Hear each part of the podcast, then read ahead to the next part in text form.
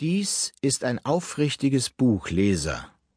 Es warnt dich schon beim Eintritt, dass ich mir darin kein anderes Ende vorgesetzt habe als ein häusliches und privates.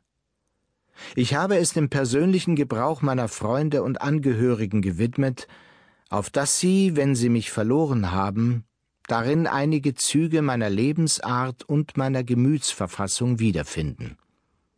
Denn ich bin es, den ich darstelle. Meine Fehler wird man hier finden, so wie sie sind. Und mein unbefangenes Wesen, soweit es nur die öffentliche Schicklichkeit erlaubt. So bin ich selber, Leser, der einzige Inhalt meines Buches. Es ist nicht billig, dass du deine Muße auf einen so eitlen und geringfügigen Gegenstand verwendest. Mit Gott denn. Zu Montaigne am 1. März 1580. Ein Schild, das Aussicht über die Insel verspricht, Overlook. Es ist sein Vorschlag gewesen, hier zu stoppen. Ein Parkplatz für mindestens hundert Wagen, zurzeit leer. Ihr Wagen steht als einziger in dem Raster, das auf den Asphalt gemalt ist. Es ist Vormittag, sonnig. Büsche und Gestrüpp um den leeren Parkplatz.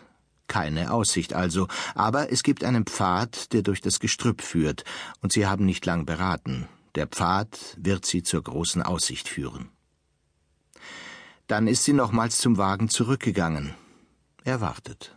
Sie haben Zeit. Ein ganzes Wochenende. Er steht und weiß nicht, was er im Augenblick grad denkt.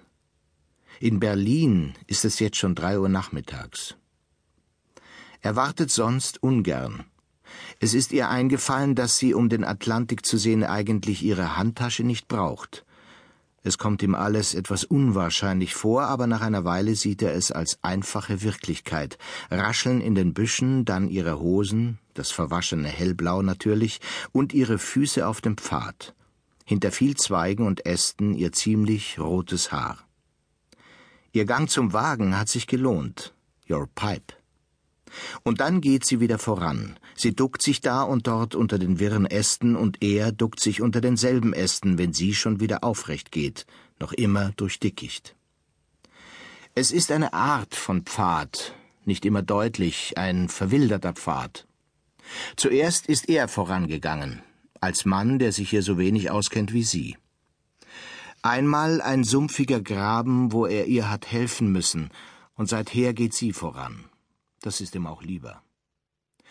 Es macht ihr Freude, das zeigt ihr leichter und flinker Gang.